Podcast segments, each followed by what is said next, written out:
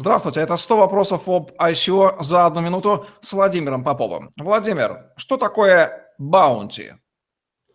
А, насколько а, мне известно, баунти переводится с английского языка как щедрость, и это именно есть э, щедрость фаундеров, которые а, людям, которые непосредственно участвуют в ICO и каким-то образом да, за него там ангажируют, э, его пиарят, говорят о том, что вот данная компания является хорошей, э, делят, делятся ссылками в социальных сетях, участвуют в поиске каких-то очевидных ошибок и их устранений, э, делают что-то положительное для развития проекта, они получают выплаты. Вот эти выплаты называются баунти.